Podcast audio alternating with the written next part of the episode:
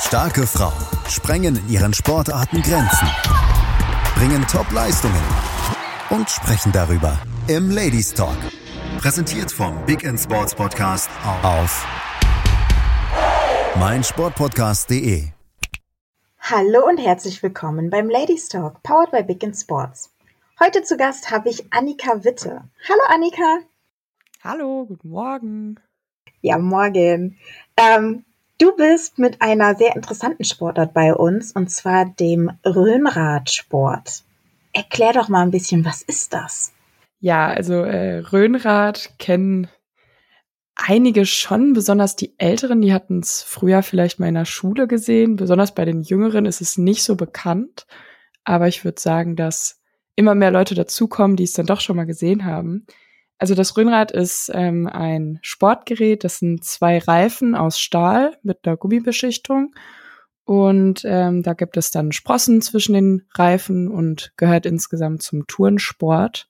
Also wir turnen Röhnrad, um damit direkt aufzuräumen. Das heißt nicht Röhnrad fahren, sondern Röhnrad turnen. Das ist auch der bekannteste Fehler, der immer gemacht wird. Genau. Und äh, ja, in diesem Turnsport bewege ich mich jetzt schon seit 15 Jahren. Es macht mir immer noch sehr viel Spaß. okay, ich glaube, ich habe tatsächlich auch schon mal was über diesen Sport gesehen, also irgendwie YouTube-Videos oder so. Und ich stelle mir immer vor, da muss man sich doch manchmal enorm die Finger einklemmen. Passiert das tatsächlich oder ist das nur eine paranoide Vorstellung von mir. Ja, man sagt natürlich den Kindern, wenn sie das erste Mal beim Training sind, nein, nein, das passiert nicht, das passiert nicht. Doch, passiert leider schon. Besonders bei den Kindern, die es einfach noch nicht so oft gemacht haben. Aber irgendwann hat man das einfach drin. Also ich glaube, ich bin mir das letzte Mal vor sechs, sieben Jahren vielleicht über die Finger gerollt. Weil irgendwann weiß man, wann der Boden kommt und irgendwann weiß man, wann man die Finger aufzumachen hat. Und dann macht man das auch, wenn man ganz genau weiß, wie weh das tut. Wie schwer ist so ein Röhnrad? Ähm, das kommt ein bisschen drauf an. Also die kleinsten Röhnräder sind nur 1,30 groß und das größte, was so gebaut wird, ist 2,45 Meter im Durchmesser. Und das wiegt dann schon so seine 60 Kilo. Ja, okay, wenn das einem über die Finger rollt, das tut weh. Ja, zumal man dann natürlich noch mit dem eigenen Gewicht also auch da drin steht und dann kommt das eigene Gewicht noch dazu. Das ist dann äh, doppelt doof. Oh wow. Kann man Röhnradsport eigentlich nur alleine machen? Also ist man immer alleine in diesem Rad drin oder gibt es da auch irgendwie Paarsportarten oder so? Also klassisch ist alleine, das ist eben auch das, was auf den Wettkämpfen eigentlich hauptsächlich gezeigt wird. Es gibt bei so Spaßwettkämpfen, Spaßpokalen und so gibt es auch manchmal Partnertouren. Da steht man dann zu zweit im Rad. Ähm, wenn es jetzt zum Beispiel ein Showtouren ist, was ja im Zirkus oft gezeigt wird, oder wir geben auch manchmal Shows bei verschiedenen Anlässen. Da kann man dann auch schon noch mehr Leute in Rad packen. Also so vier, fünf kriegt man da schon unter. Das kann ich mir jetzt gar nicht vorstellen. Ja, doch, die verteilt man dann schön auf den Sprossen und noch im Rad zwei und dann äh, geht es tatsächlich ganz gut. Also Partnertouren macht auch sehr viel Spaß. Man kann auch Synchrontouren machen. Einfach ganz viele Räder miteinander. Aber genau, das klassische Wettkampf, der klassische Wettkampfsport ist alleine. Wow, ähm, Wettkampf. Was muss man denn oder woraus besteht denn ein Wettkampf? Also beim Röhnrad gibt es drei Disziplinen. Das ist die Gerade, Spirale und Sprung. Und bei der Gerade, das ist eigentlich das, was die meisten schon mal gesehen haben, da rollt das Rad eben auf beiden Reifen, also parallel quasi einfach hin und her. Und dann kann man eben Übungen machen in den Bindungen, also an den Brettern, die unten quasi sind, sind zwei Bindungen und da kann man die Füße dann reinstecken und festmachen. Dann gibt's Übung in Bindung, Übung nur mit einer Bindung, aber man kann auch zum Beispiel aufs Rad, an das Rad, um das Rad. Also man steht nicht einfach nur in der Mitte, sondern äh, da gibt's viele Möglichkeiten. Genau, und dann gibt's da verschiedene Übungen und die haben dann verschiedene Schwierigkeitsstufen. Und diese Schwierigkeitsstufen werden dann bewertet und dann hat man eine Kür, quasi ziemlich ähnlich wie beim Gerätetouren. Und dort äh, wird dann eben von Kampfrichtern bewertet, wie gut man das geturnt hat, wie die Ausführung war, wie schwierig ein Teil ist. Genau, und das ist in der Spirale. In der zweiten Disziplin ist das sehr ähnlich. Da gibt es eben auch verschiedene Übungen. Da rollt das Rad aber nicht auf zwei Reifen, sondern immer nur auf einem Reifen. Und dann kann man sich das vorstellen wie so eine Münze, die tellert. Also wenn man die so anrollt und dann tellert sie und macht so große, kleine Kreise, kleine Kreise. Genau, und das passiert dann eben auch bei der Spirale. Und äh, die dritte Disziplin ist der Sprung. Dann rollt das Rad wieder auf beiden Reifen und man nimmt Anlauf, springt auf das Rad drauf, entweder im Sitz oder im Stand und dann kann man eben einen Sprung vom Rad runter machen. Und in den meisten Fällen ist das dann eben ein Sprung aus dem Stand und dann kann das ein Salto sein, ein Auerbach, ein Salto mit Schraube, Rückwärtssalto vorwärts, sowas alles. Genau. Und das sind so die drei, drei, drei Disziplinen, die da gezeigt werden können. Und dann wird es eben bewertet in den verschiedenen Alterskategorien. Genau. Und dann wird danach dann die ähm, Reihenfolge ermittelt. Ja, cool. Ähm, zu die, diesem ähm, Spirale war das.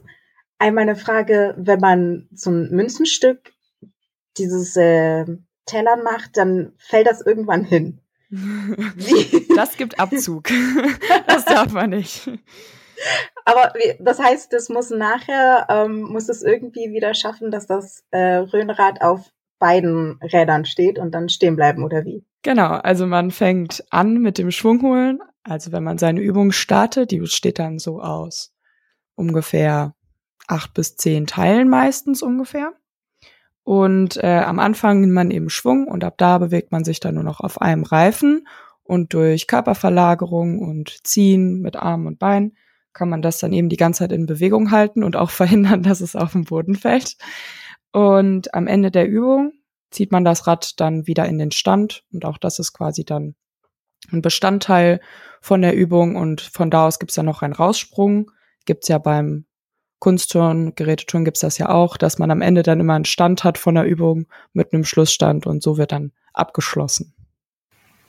Interessant. Und bei der Variante Sprung da macht man im Rad gar nicht wirklich viel, sondern man springt auf das rollende Rad und springt dann wieder ab. Ja, genau. Also das ist quasi das Kürzeste. Da gibt's wirklich dann nur immer eine Übung.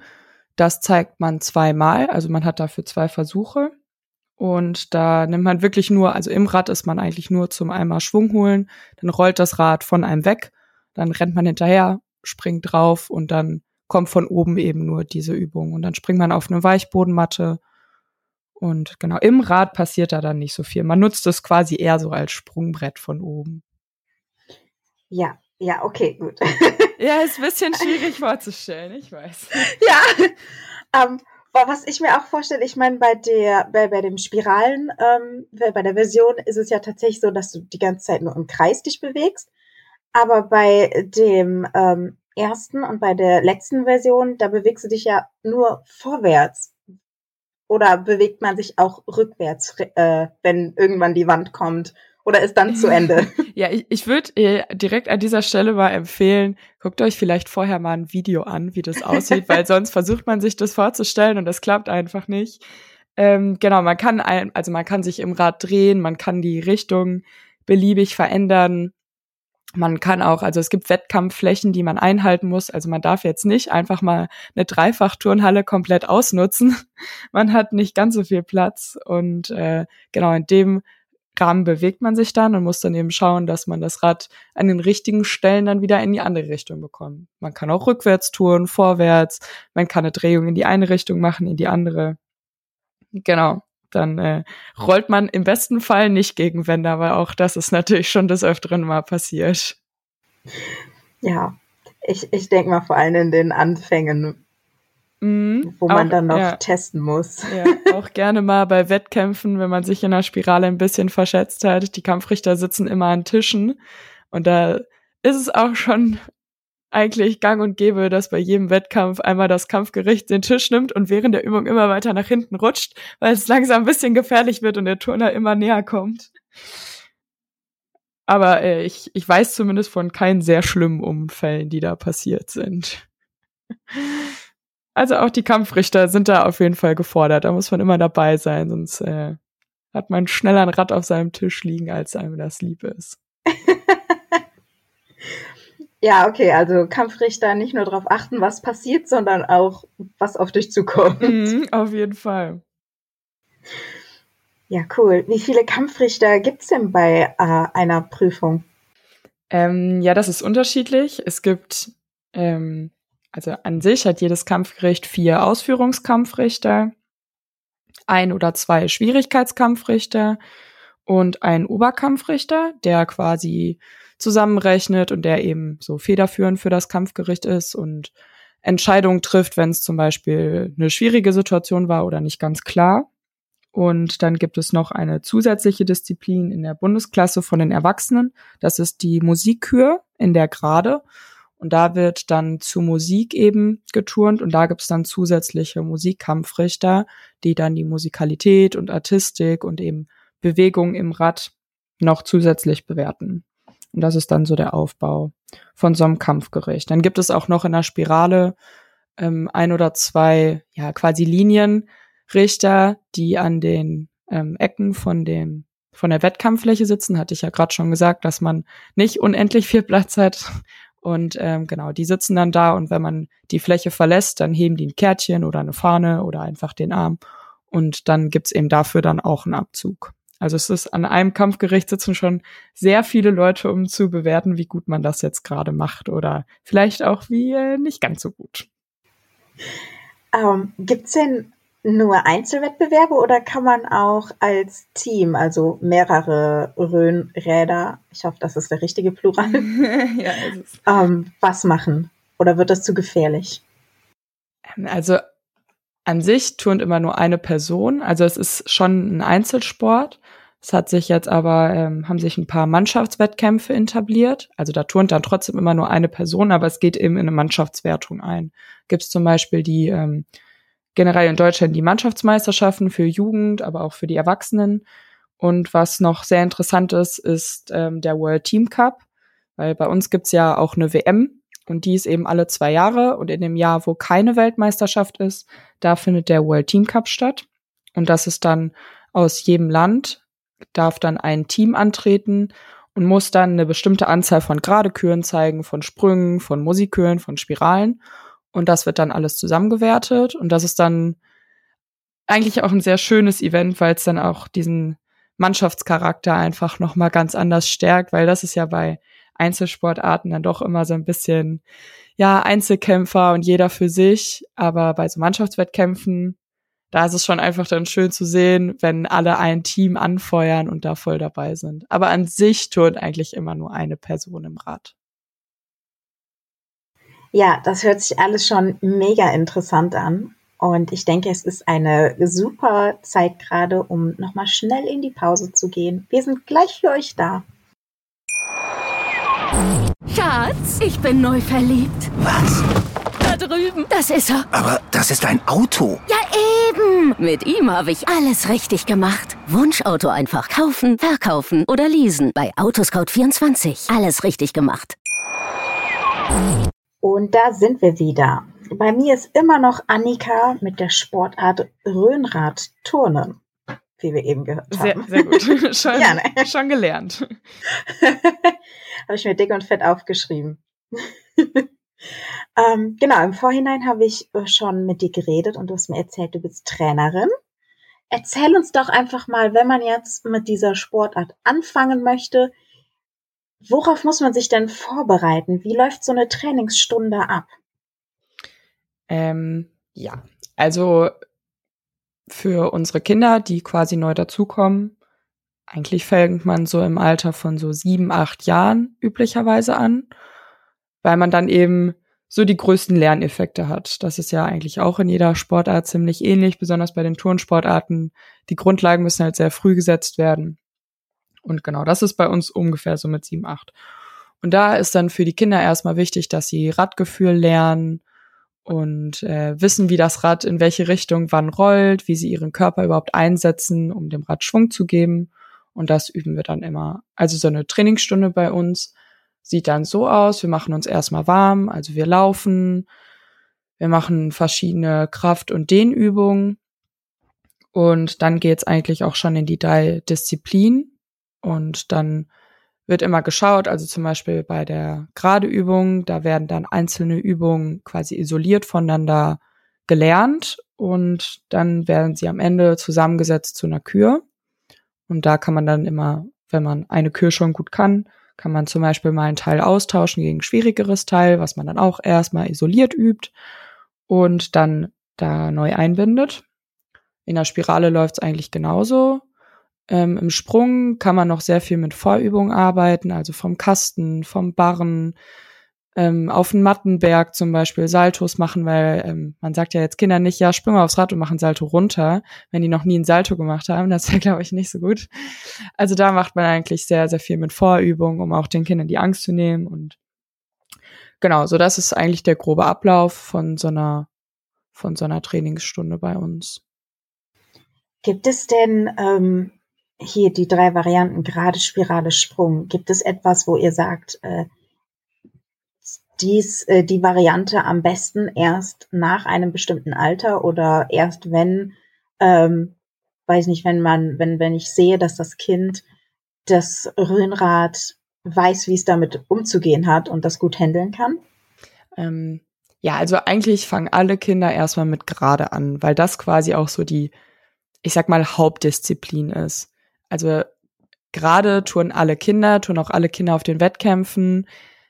Die zu, also bei uns sind Spirale und Sprung eher Zusatzdisziplinen, besonders in der Landesklasse. Also es gibt eben beim Röhnrad quasi zwei, inzwischen sogar drei, ja, wie Ligen quasi. Ähm, es gibt die Bundesklasse, das ist die höchste, die touren dann eben auch deutsche Meisterschaften und Qualifikationen für die Weltmeisterschaften.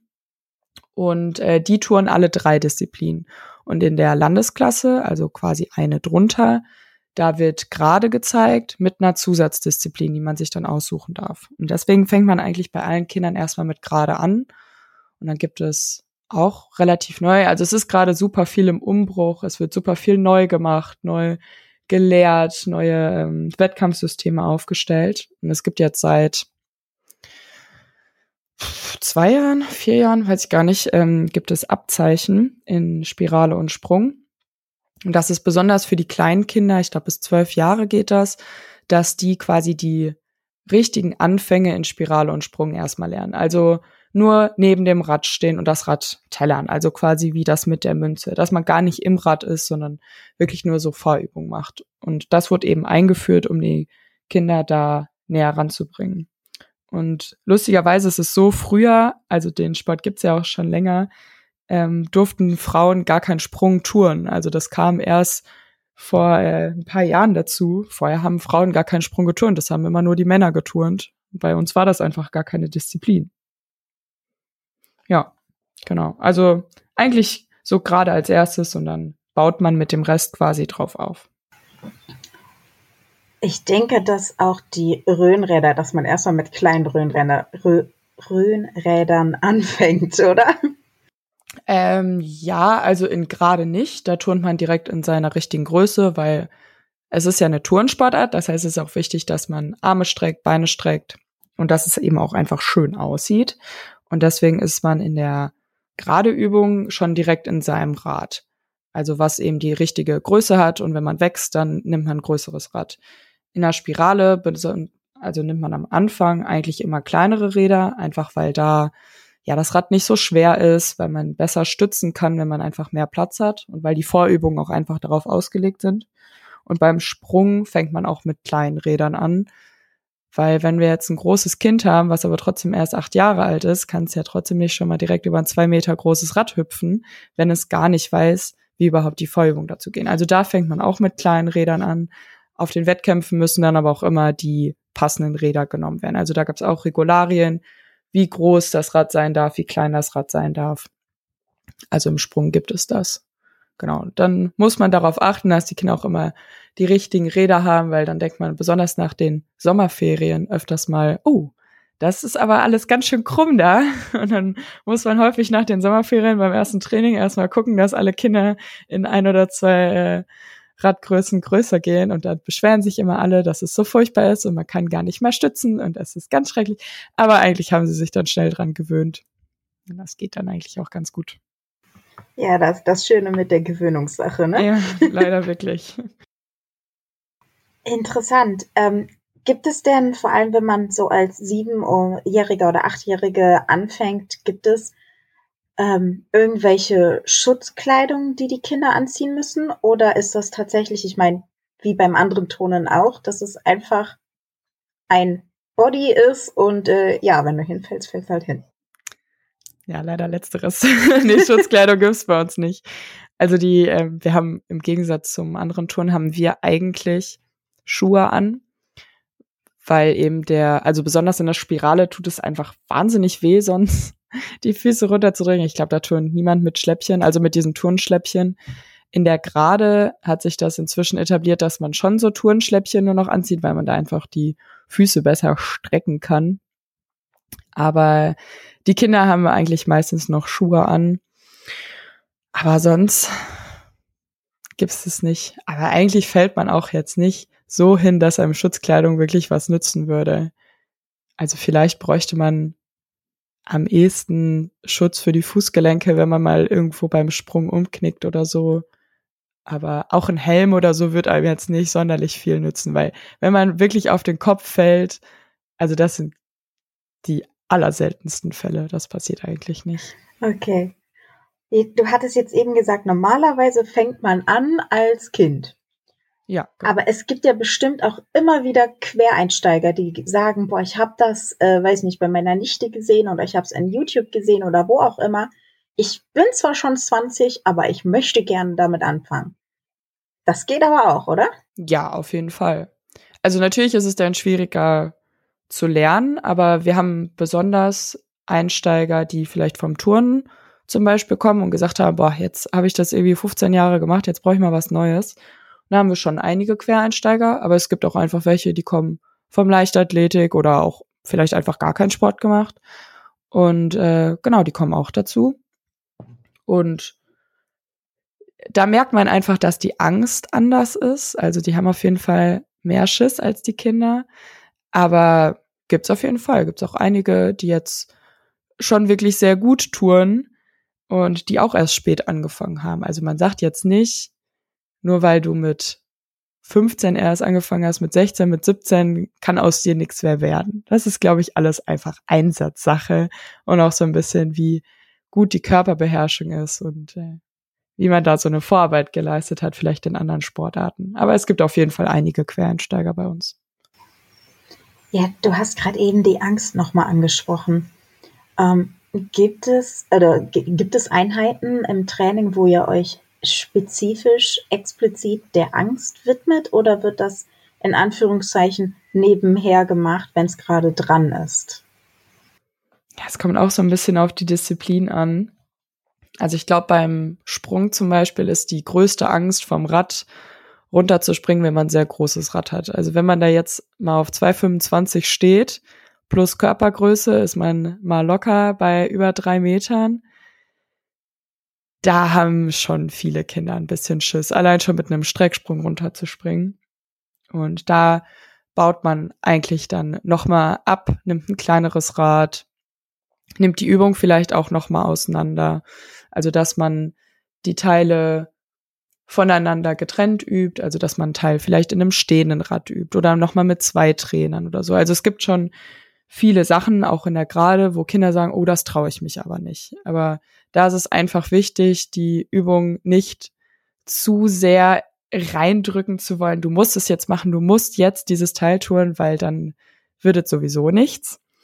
Ich glaube eher, dass man da die Übung ganz ruhig angehen sollte, viel Vorübung machen und dem Kind einfach die Angst nehmen und zeigen, dass es, wenn man sich konzentriert, alles gar nicht so schlimm ist. Also diese Vorübungen sind da, glaube ich, auch total wichtig. Ja, also für die Sachen, die dann wahrscheinlich irgendwie im Wettkampf höher eingestuft werden, ist äh, wird dann Vorübung, Vorübung, Vorübung. Ja, und erst genau. wenn man komplett sicher ist oder wenn das Kind sagt, ich möchte es ausprobieren, dann wird's rübergeschubst aufs Röhnrad. Genau, und dann auch alleine touren, weil im Wettkampf darf natürlich jetzt nicht der Trainer die ganze Zeit anfassen und äh, das Kind durch jede Übung tragen. Das geht natürlich auch nicht. Und dass dann Kinder ganz alleine touren und dass der Trainer auch jetzt nicht am Rad steht, sondern beim Wettkampf muss er eben zwei bis drei Meter entfernt stehen. Das ist, glaube ich, auch für Kinder nochmal sehr komisch am Anfang, dass der Trainer nämlich nicht direkt neben einem steht und nicht vielleicht direkt unter einem steht bei einer Brücke oder sowas. Aber auch da üben, üben, üben, üben, üben und dann geht's irgendwann. Bei Turnieren, du sagtest jetzt, der Trainer, der muss weiter wegstehen. Darf er denn verbal ein bisschen helfen oder muss der mucksmäuschen still sein? Das äh, ist verboten, das darf er nicht. Weil es gibt ja viele Übungen, wo es auch aufs Timing ankommt. Und wenn das Kind kein Timing hat, aber der Trainer, dann ist es ja auch ein bisschen unfair, wenn der Trainer dann Hep sagt oder hoch oder sowas. Das gibt dann auch einen Abzug. Manchmal kann man sich äh, nicht so ganz dagegen schützen, weil man als Trainer natürlich auch total mitfiebert. Und äh, es ist immer sehr schön zu sehen, wenn jemand turnt und vielleicht bei einer Übung ein bisschen zu spät ist und dann noch sehr viel ziehen muss. Und man sieht, die halbe Tribüne, die Kampfrichter und der Trainer ziehen alle mit dem Körper mit und versuchen irgendwie zu symbolisieren, zieh, zieh, zieh. Aber man darf es eben nicht sagen. Also ist leider verboten, aber man versucht manchmal vielleicht ein bisschen nonverbal was rüber zu schicken. Aber auch das darf natürlich nicht zu viel sein, weil das auch nicht erlaubt ist. Wow, also der Trainer ist tatsächlich nur Trainer und beim Turnier muss er still sein und ja. daneben stehen. Aber aufpassen, wenn es mal schief geht, muss er ja. Fünf Meter in einem Schritt in einer Sekunde gefühlt schaffen. Das ist äh, dann leider auch wichtig. Wie sieht das aus, wenn tatsächlich mal was schief geht? Heißt es dann äh, Kopf hoch, Krönchen richten und weitermachen oder ist dann disqualifiziert? Äh, nee, man darf dreimal in einer Übung ja quasi entweder rausfallen oder eine Übung abbrechen oder der Trainer fasst an. Ähm, also während einer ganzen Kür darf man das dreimal machen, beziehungsweise beim dritten Mal, dann ist der Oberkampfrichter dazu da, äh, zu sagen, ein Unterschwung bitte, bedeutet dann, die Übung wird abgebrochen und ab da wird quasi nicht weiter gewertet. Aber bis dahin ist es dann immer so, dass die Kinder, also es sind ja häufig Kinder, die rausfallen. Natürlich passiert das bei den Erwachsenen auch, so ist es nicht.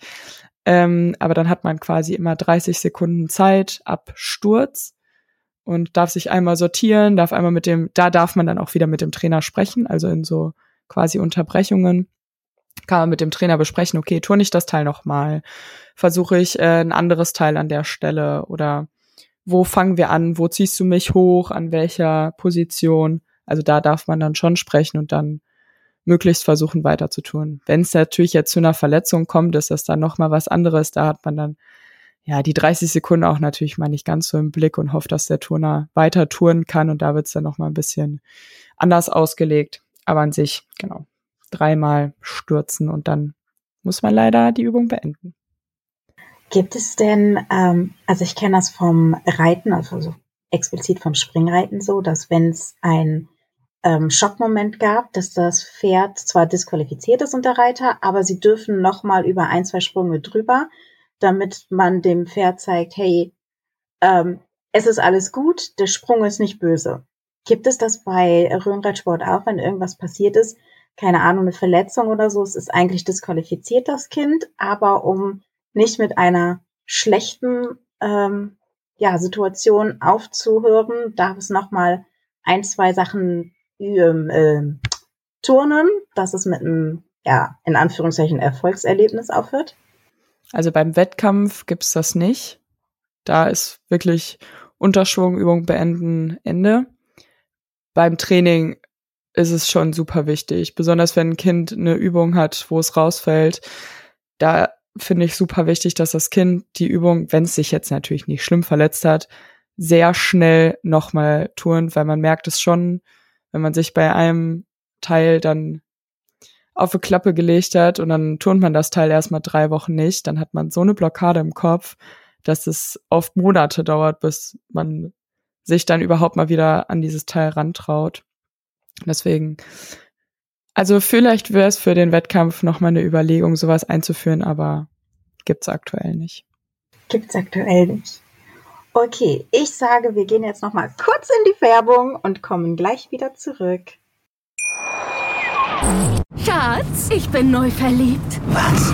Da drüben. Das ist er. Aber das ist ein Auto. Ja, eben. Mit ihm habe ich alles richtig gemacht. Wunschauto einfach kaufen, verkaufen oder leasen. Bei Autoscout24. Alles richtig gemacht. Und da sind wir wieder. So, jetzt haben wir viel über Röhnrad, das generell so gehört, wie es ist, und dann über Trainingseinheiten. Jetzt, Annika, kommen wir mal an deine persönlichen Erfahrungen. Erzähl doch mal, wie bist du auf Röhnrad gekommen? Ja, das äh, liegt jetzt schon ein bisschen was zurück. Also ich habe ähm, immer Handball gespielt, spiele ich auch immer noch. Und in der F-Jugend, also wo ich noch ein ganz kleiner Dötz war, hatten immer die, ähm, die Röhnradturner hatten vor uns Training. Und da habe ich schon immer gesagt, oh Mama, das ist so toll, das will ich auch mal machen, oh, ist das toll. Und habe immer, bin immer früher zu Training, um zu gucken, was die dann da so machen. Und dann hatten wir vom Verein, hatten wir eine 100-Jahresfeier und da habe ich das dann das erste Mal ausprobiert. Und ab da ist es um mich geschehen, da bin ich dann immer dabei geblieben. Cool. Und warum bist du bis jetzt dabei geblieben? Was macht Röhnrad als die Sportart aus? Ja, was macht es aus? Es ist einfach schon eine total spektakuläre Sportart, wo eben genau diese Frage am Anfang immer kommt oder diese Aussage, boah, echt Röhnrad, oh krass, oder oh Röhnrad, was ist das denn? Hast du mal ein Foto, hast du mal ein Video? Und dann zeigt man das und dann alle, oh, da rollt sie doch bestimmt irgendwie Finger. Oh, das sieht aber, das sieht aber total krass aus, total spektakulär, wow. Allein schon dafür macht man es gerne, weil man einfach weiß, dass die Sportart sehr besonders ist und nicht so viele das machen und man nicht sagt, ja, ich äh, gehe dreimal die Woche ins Fitnessstudio, sondern man hat da noch ein bisschen mehr dahinter. Und natürlich macht die Gemeinschaft auch total Spaß, weil man viel in Deutschland unterwegs ist, teilweise auch international unterwegs ist, zu Wettkämpfen, zu Lehrgängen, viele Menschen dadurch einfach auch kennenlernt und ja, dann nochmal, wenn man als Trainer dabei ist, auch nochmal so eine andere Perspektive bekommt auf den Sport und das auch total viel Spaß macht, Kinder zu trainieren und Erfolge auch von den Kindern zu sehen, auch wenn es jetzt nicht seine eigenen Erfolge sind, aber das ist dann auch total schön, wenn man sieht, dass man denen helfen kann und dass es denen dann auch total Spaß macht.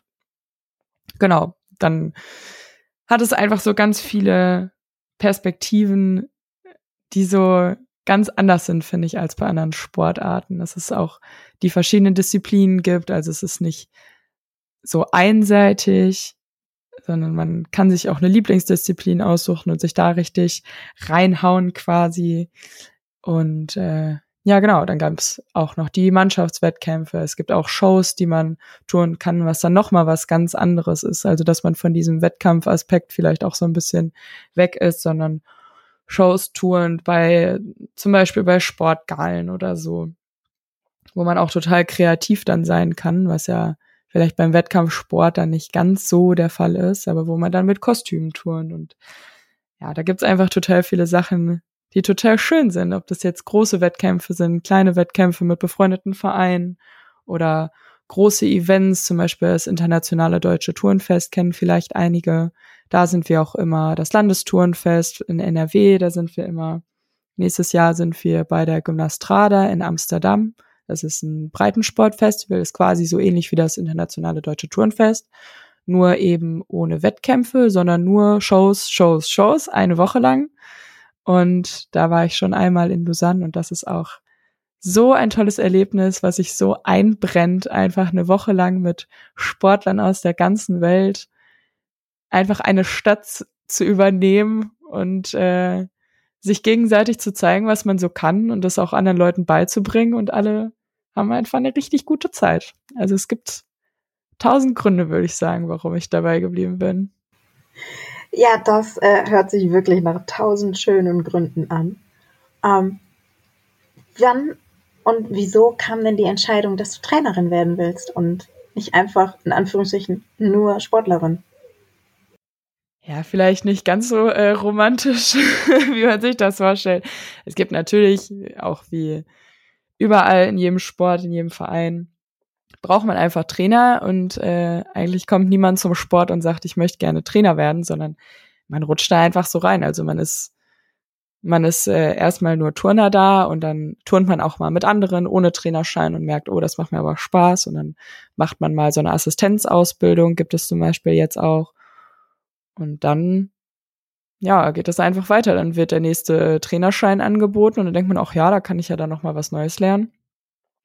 Und äh, das macht man auch und dann entwickelt man sich da immer weiter, übt weiter mit den mit den Turnern, um besser zu werden. Da gibt's natürlich auch noch einen Trainer B-Schein und alles und ja, so bin ich eigentlich dazu gekommen und das macht mir auch sehr, sehr viel Spaß.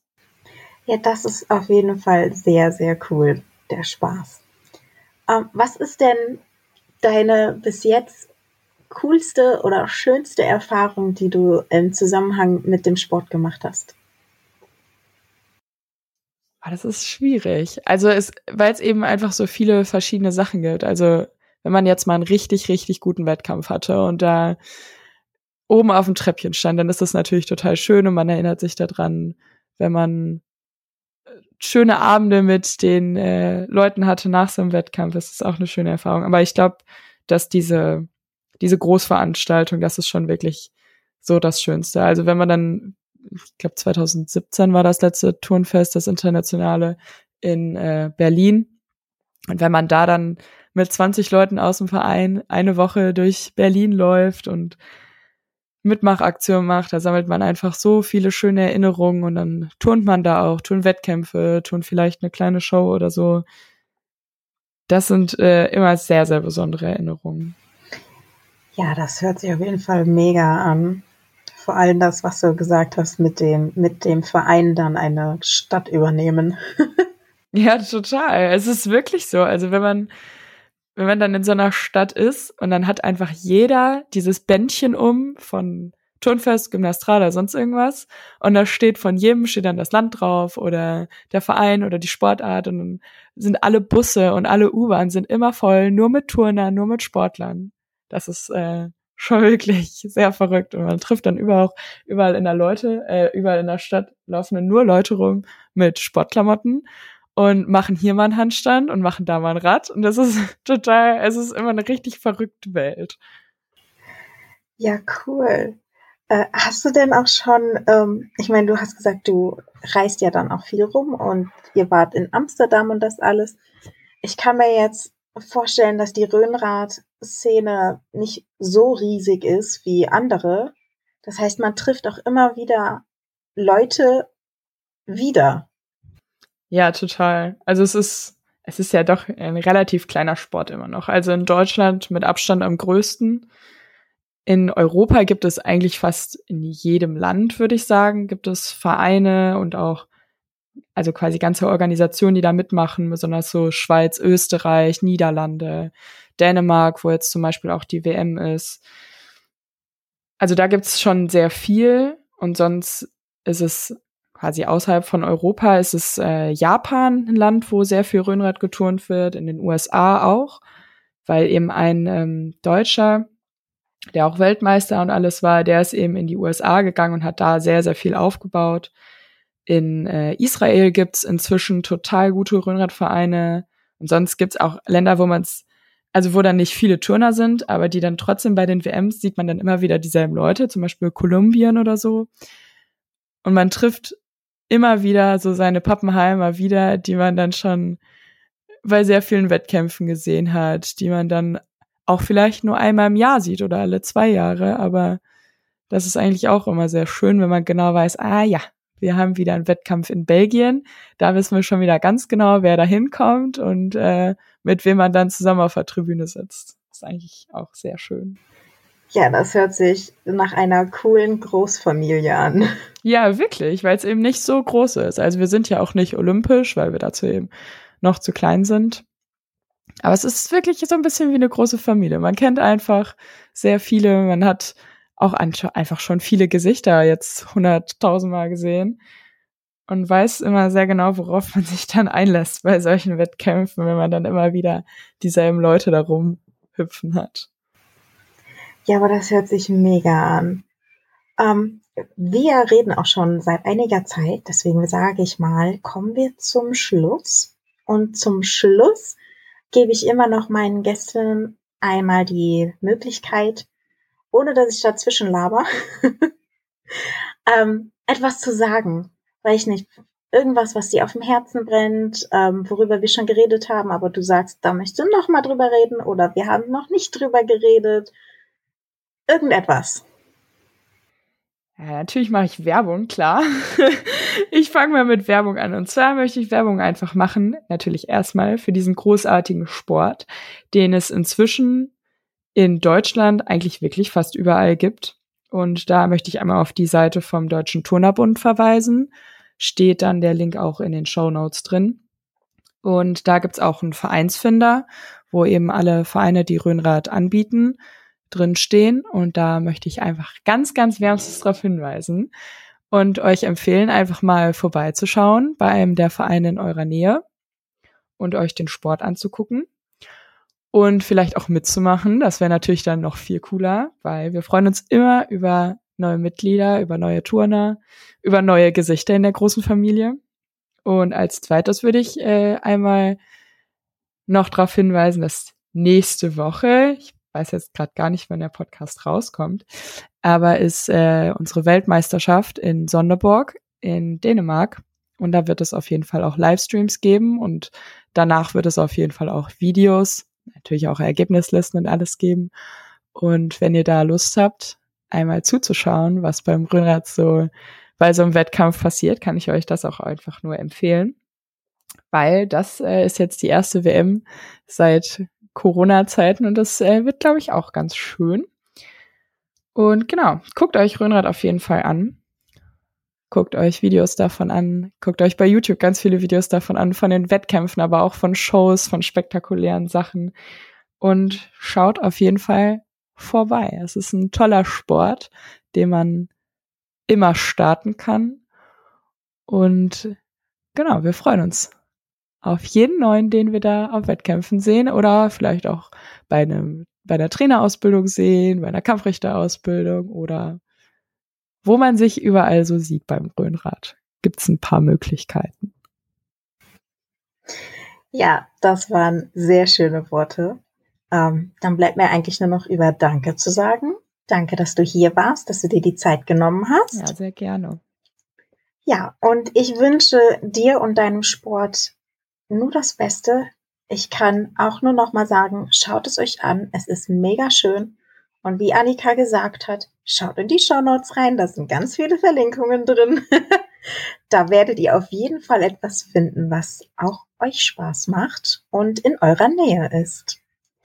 Dann danke, dass du da warst, Annika. Ja, sehr gerne. Vielen Dank für die Einladung. Gerne. Und bis zum nächsten Mal. Tschüss. Tschüss. Schatz, ich bin neu verliebt. Was? Da drüben. Das ist er. Aber das ist ein Auto. Ja, eben. Mit ihm habe ich alles richtig gemacht. Wunschauto einfach kaufen, verkaufen oder leasen. Bei Autoscout24. Alles richtig gemacht. Dir hat dieser Podcast gefallen? Dann klicke jetzt auf Abonnieren und empfehle ihn weiter. Bleib immer auf dem Laufenden und folge uns bei Twitter, Instagram und Facebook. Mehr Podcasts aus der weiten Welt des Sports findest du auf meinsportpodcast.de. Schatz, ich bin neu verliebt. Was? Da drüben. Das ist er. Aber das ist ein Auto. Ja, eben. Mit ihm habe ich alles richtig gemacht. Wunschauto einfach kaufen, verkaufen oder leasen. Bei Autoscout24. Alles richtig gemacht.